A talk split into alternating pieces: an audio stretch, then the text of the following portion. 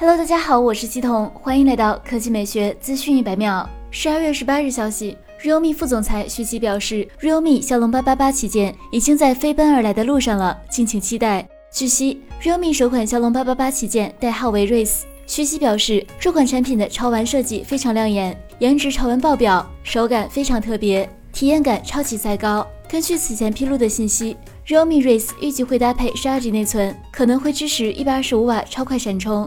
Realme 之前展示过一百二十五瓦超快闪充的威力，只需充电五分钟就能将四千毫安时的电池充到百分之四十一，二十分钟就能够完全充满，效率极高。值得注意的是，之前徐启曾展示过 realme 实验室一款屏下摄像头手机，说明 realme 已经在研发屏下摄像头技术，尚不确定 realme Race 是否会搭载这一技术。接下来来看华为。今天，数码博主长安数码君曝光了华为2020年冬季新品，包括三种尺寸的华为智慧屏 S 系列，五十五寸、六十五寸和七十五寸。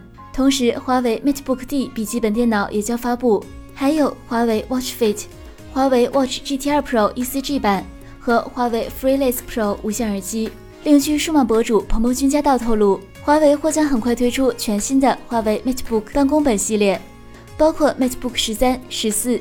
以及 MacBook D 系列都将拥有迭代升级版本，初步定名为 MacBook 十三、十四、二零二一等。不过，新款办公本可能搭载的是英特尔处理器，而非 AMD 锐龙。这一信息还需要进一步验证。截至目前，华为多款笔记本已经处于缺货、断货阶段。新笔记本发布可能会减轻缺货在一定程度上带来的影响，产品发售时间可能会在二零二一年初。好了，以上就是本期科技美学资讯百秒的全部内容，我们明天再见。